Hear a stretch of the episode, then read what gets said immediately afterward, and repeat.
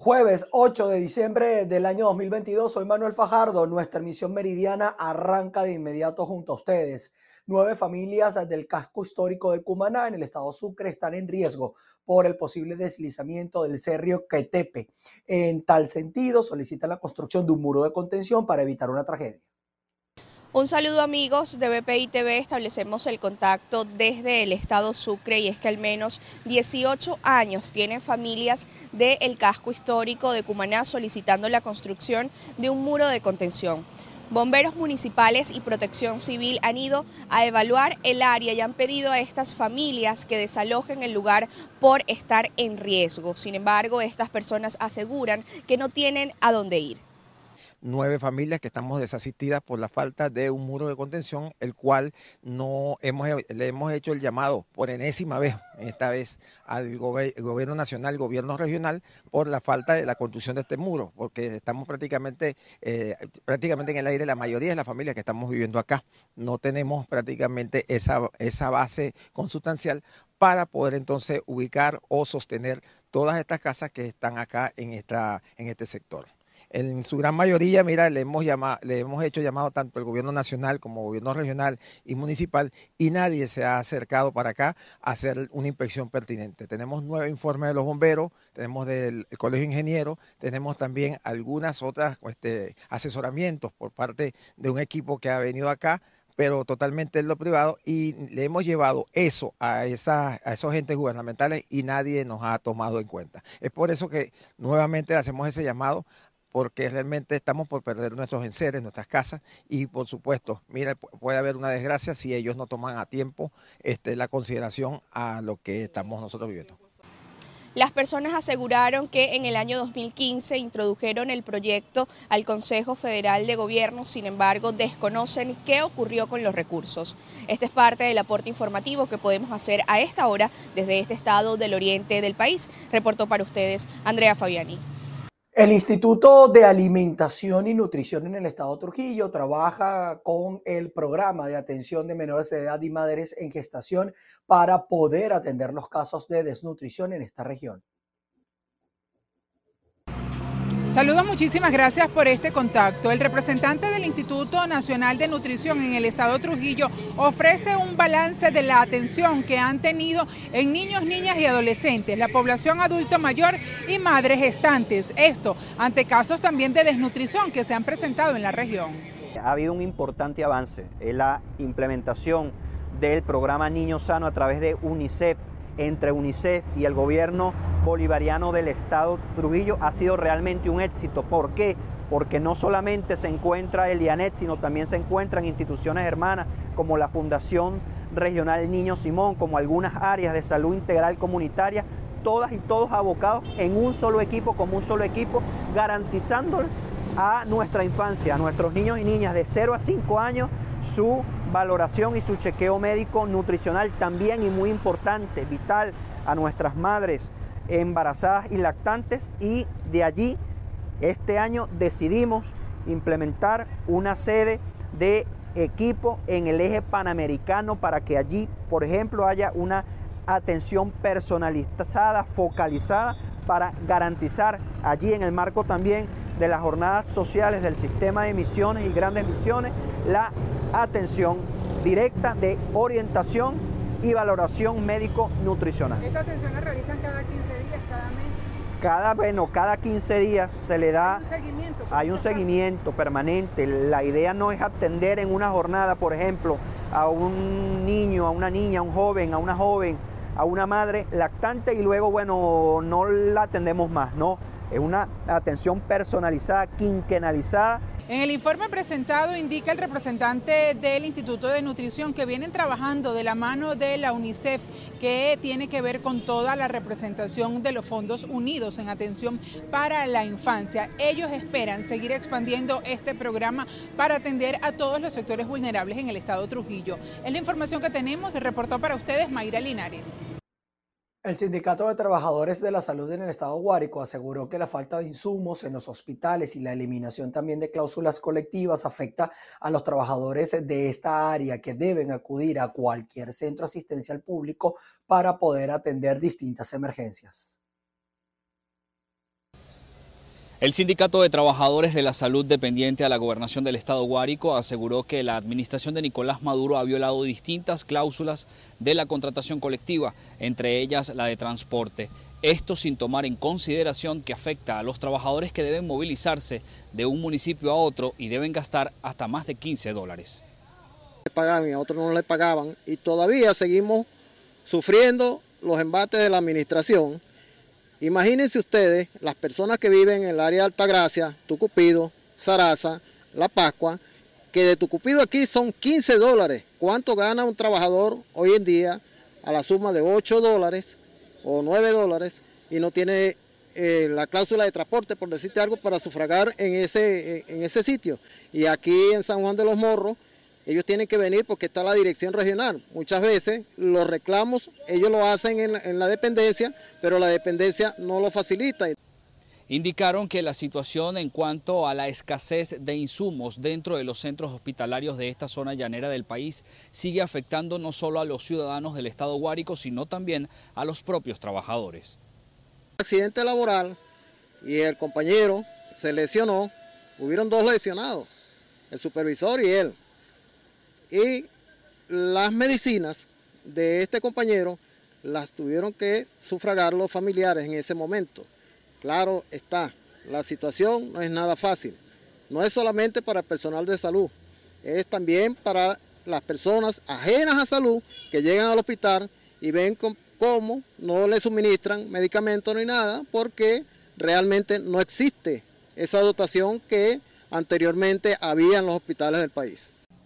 Finalmente resaltaron que el incremento del dólar que ha registrado en los últimos meses ha venido devaluando los ingresos de cada uno de los trabajadores, situación que afecta a más de 3.000 que integran el área de la salud. Igualmente insisten en que en el diálogo que se lleva a cabo en México entre la oposición y el gobierno nacional esperan se incluya la situación laboral de los venezolanos.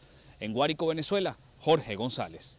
Jubilados del Banco Occidental de Descuento protestaron en el estado Zulia en exigencia de sus pagos. Aseguran que al menos 430 jubilados a escala nacional no están disfrutando de los beneficios como el seguro de asistencia hospitalaria. Establecemos el presente contacto desde la ciudad de Maracaibo en el estado Zulia. Nos encontramos con jubilados y afectados de la ciudad de Maracaibo que no han podido recibir sus prestaciones sociales. Vamos a hablar con uno de los representantes, su nombre y apellido. yo me llamo Mero Tiniaco, soy el apoderado judicial de la Asociación de Jubilados y Pensionados del BOD. Resulta que el BOD tiene 430 jubilados que pagaron por 30 años de su sueldo el 3% para una pensión vitalicia que el banco le iba a dar, un fondo. Ese fondo no aparece. Otra cosa que queremos reseñar es que ahora le suspendieron desde el 2021 el seguro de, hospitalización, cirugía y maternidad. Y ya llevamos 10 a 15 muertos por esta situación y el seguro funerario se están pudriendo en sus casas. Nosotros hacemos un llamado al fiscal general de la República y al señor presidente para que mm, intervenga. Y el Sudeban de Maracaibo se esconde, no aparece por ninguna parte. Fuimos a hablar con el Sudeban y resulta que el Sudeban no tiene tiene prohibido que entreguen el teléfono donde ellos se encuentran. ¿Cuántos son los afectados directamente? Son 430 ancianos, entre 80, 90 y 60 años que están muriendo. Aquí están las fotos de estos ancianos que están falleciendo, enfermos, ¿verdad? Aquí están. No nos dan respuesta, se nos esconden. Se nos esconden. Ahora que hay una junta liquidadora que se esconden también y ahora no existe.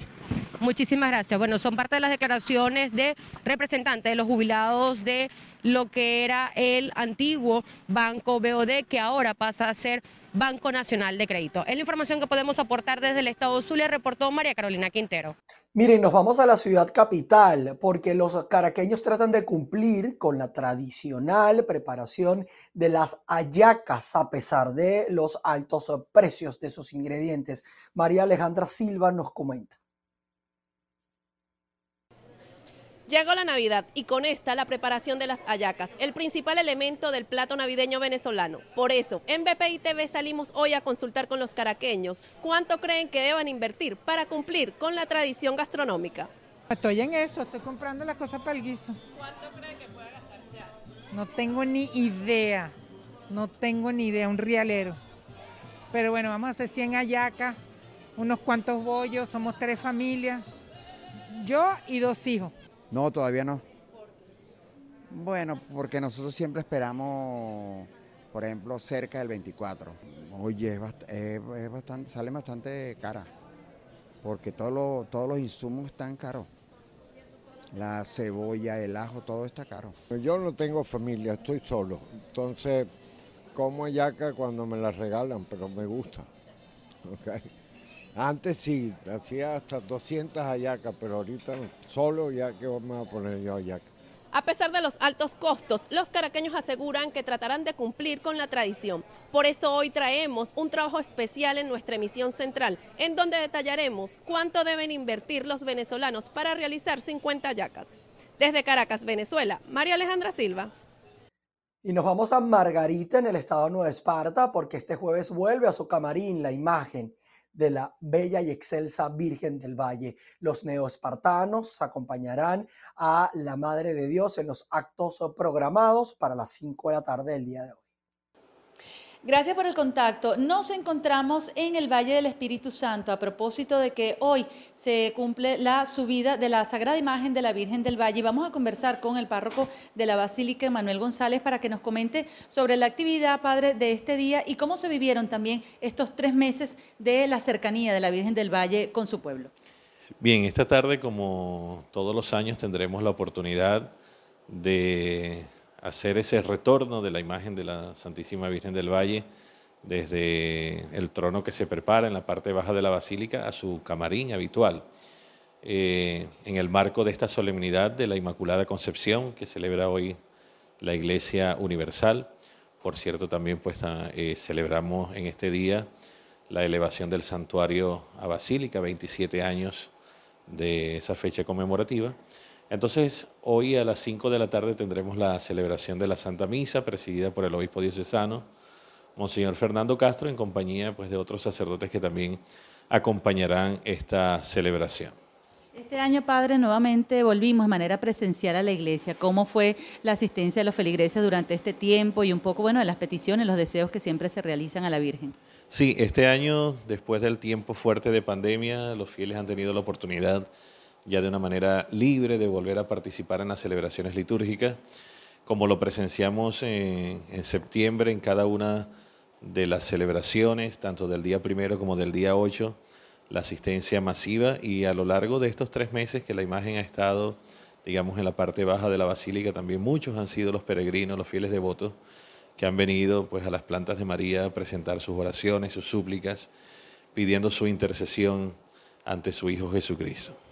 Bien, pues hoy entonces la atención se centra nuevamente en el Estado de Nueva Esparta ante el retorno a su camarín de la Sagrada Imagen de la Virgen del Valle. Le recordamos que esto lo pueden ver en vivo a través del canal de la Basílica, arroba Basílica del Valle en la red YouTube. Con esto nos despedimos desde el Estado de Nueva Esparta, Ana Carolina Arias.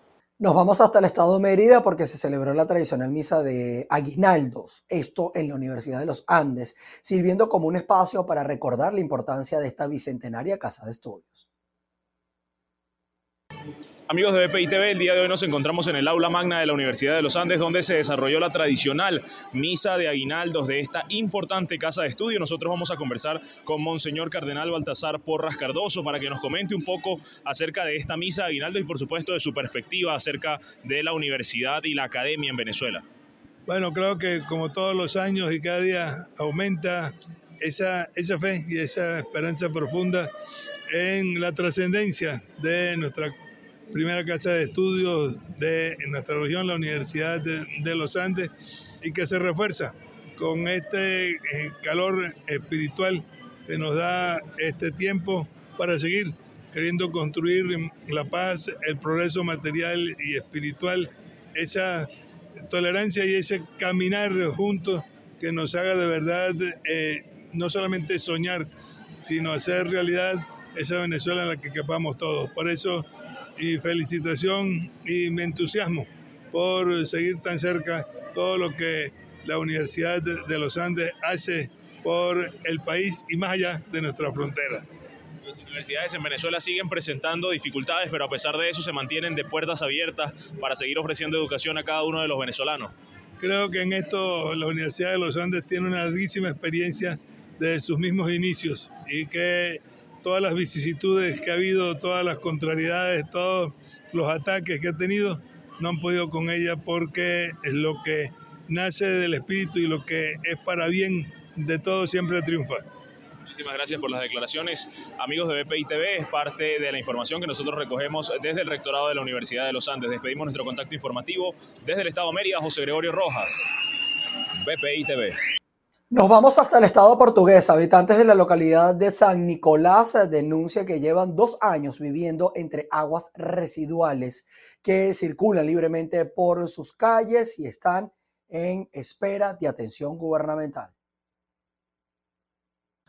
Así es, gracias por el contacto. Y es que este grupo de vecinos asegura que lleva más de dos años resultando afectado ante esta situación de insalubridad, la cual ha empeorado desde la llegada de las lluvias.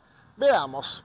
Eh, afectada por esta situación que estamos viviendo con este aguas de cloaca que ya no soportamos el olor, no soportamos que día y noche pendiente por las culebras que salen, unas culebras muy grandes que de verdad afecta la, la, la comunidad entera infectada, pero especialmente la calle 4 de San Nicolás, Estado Portuguesa, ¿verdad?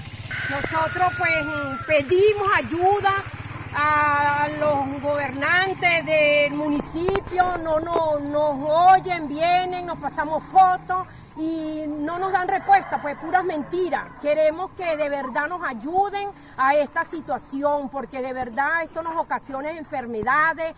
Estamos rodeados hace más de 10 años por puras cloacas. Estamos como las ranas. Todos los años, en el invierno, eh, es ese problema. Y todos los años ah, ahí vienen y nos meten mentiras que, que van a, a limpiar canal y que eso. Y estamos sometidos varias familias por solo una sola persona que hace lo que le da la gana. Bien, cabe destacar que además del riesgo de proliferación de enfermedades endémicas en esta zona, además en estas calles inundadas de agua servida se ha registrado la presencia de serpientes, lo cual representa un peligro aún mayor para los pobladores de esta zona. Es parte de la información en desarrollo desde nuestra región llanera y por lo pronto los invitamos a continuar con más de la presente ronda informativa. En la ciudad de Coro, en el estado Falcón, habitantes del sector Pantano Abajo tienen más de un año sin conexión por averías de la empresa CanTV. Buenas tardes, establecemos este contacto desde el sector Pantano Abajo de la ciudad de Coro el día de hoy. Los vecinos elevan su voz para exigir el servicio de telefonía, específicamente de la empresa estatal CanTV, ya que tienen más de un año sin este servicio. Vamos a escuchar a los vecinos. Bueno, la denuncia del día de hoy es hecha a las autoridades pertinentes de CanTV, ya que tenemos más de un año sin tono. En diferentes casas también tienen más de un año sin internet. Por ejemplo, esta zona aquí, alrededor de cinco o seis meses sin internet. Vienen personas de CanTV, se les paga un extra, algo adicional unos verdes por ahí como quien dicen para que arreglen las averías, arreglan, duran un mes para que uno las vuelva a llamar, a lo mejor alguna trampa hay, pero se siguen haciendo las denuncias, se siguen poniendo las quejas eh, en la oficina de CanTV a nivel de CanTV regional y siguen las fallas eh, sin resolverse. Ellos les cobran a ustedes en dólares por solventar las averías que hay en las líneas de CanTV. Sí, me imagino que por lo menos en esta casa se ha pagado una tarifa, pero en otros vecinos pagan otras tarifas. Ellos ya dependiendo de las personas cobran cierta tarifa, no tienen una tarifa estandarizada, sino dependiendo ya de la persona. Ustedes han hecho los reclamos ante la estatal eh, de telecomunicaciones del Estado y, y la aplicación BENAP. Sí, hace poco nos enteramos de lo, de lo, de la aplicación, nos dijeron que reclamáramos, por ahí, se hizo el reclamo también por ahí, fuimos a la oficina, se hizo unas colas, y estuvimos allá y nada que seguimos sin, sin que nos resuelvan el, el problema. Bien, muchísimas gracias. Es importante resaltar que esta no es la primera vez que los ciudadanos de aquí, de la ciudad de Coro, denuncian este tipo de irregularidades con la compañía de telefonía de Venezuela. Es parte de la información que tenemos desde el Estado Falcón. Continuamos con más de Noticias VPI TV. Les cuento que como parte de la lucha eh, contra el contrabando en la frontera entre Colombia y Venezuela, las gobernaciones de Santander y Norte de Santander dieron un balance de las rentas ilegales impactadas con la incautación de productos que habrían ingresado por los corredores fronterizos. Como parte del Plan Santander se atacaron las rentas ilegales del contramando y se fortaleció el ingreso de dinero lícito a los departamentos por medio de los impuestos que llegan a través de las empresas legalmente constituidas. Durante la ejecución del Plan Santander en los meses de octubre y noviembre, nuestro equipo anticontrabando realizó más de 50 operativos en 18 municipios del departamento donde se lograron visitar alrededor de 700 establecimientos comerciales.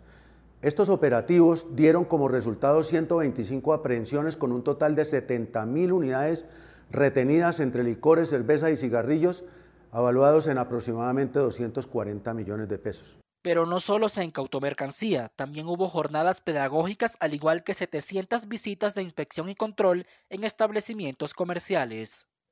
El contrabando nos afecta directamente porque todo lo que dejamos de percibir en las rentas departamentales motivo del contrabando de licores y cigarrillos es inversión social que se disminuye en educación, en salud, en deporte.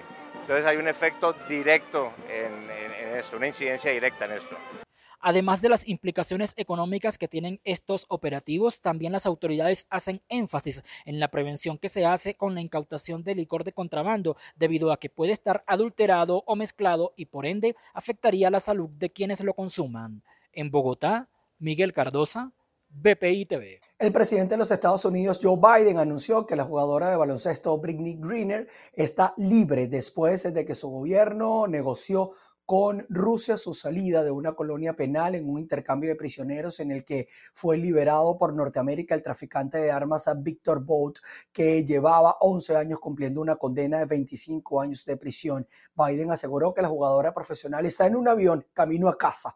Grigner fue detenida en febrero por el Kremlin de manera injusta. Esto lo señaló así el mandatario norteamericano. Seguimos en los Estados Unidos, pero vamos a cambiar de tema porque en el Senado fue expuesto un trabajo fotográfico documental sobre la migración que atravesaba la selva del Darién para visibilizar esa realidad. Una exposición fotográfica sobre el drama de la inmigración y lo que miles de migrantes viven a diario atravesando el tapón del Darién, la selva que se extiende en la frontera entre Panamá y Colombia, llega al Senado de Estados Unidos en un intento de visibilizar esta crisis humanitaria. Son retratos de algunos migrantes, en su mayoría venezolanos, haitianos y cubanos, para que su historia llegue a ojos de los legisladores provenientes de 74 países que estos días han asistido al Foro Parlamentario de Inteligencia y Seguridad en el Capitolio de Estados Unidos, como explica su presidente y congresista republicano Robert Pittinger. Traemos a estos expertos para que puedan aprender y podamos fortalecer vínculos de trabajo para abordar temas como el blanqueo de dinero por medios comerciales, financiamiento ilícito, monedas digitales y muchos asuntos que nos preocupan a todos nosotros.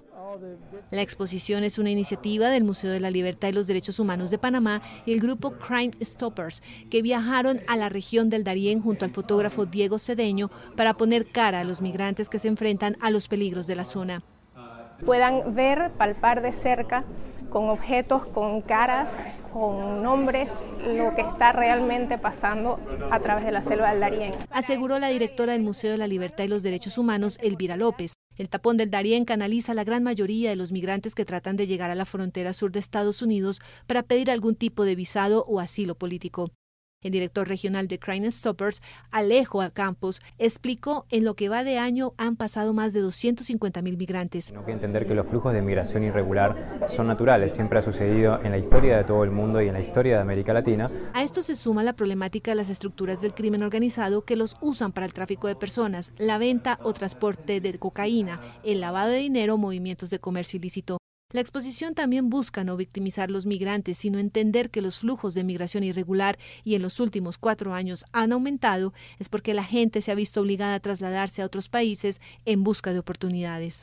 Y luego de estas informaciones nosotros llegamos al final de nuestra emisión meridiana de noticias. Gracias a ustedes por estar en esta actualización informativa que por supuesto se va a repetir nuevamente a las 6 de la tarde en nuestra emisión central. Quedan a disposición de nuestras redes sociales en todas. Estamos como arroba VPITV. Manténganse en nuestra sintonía. Se les quiere.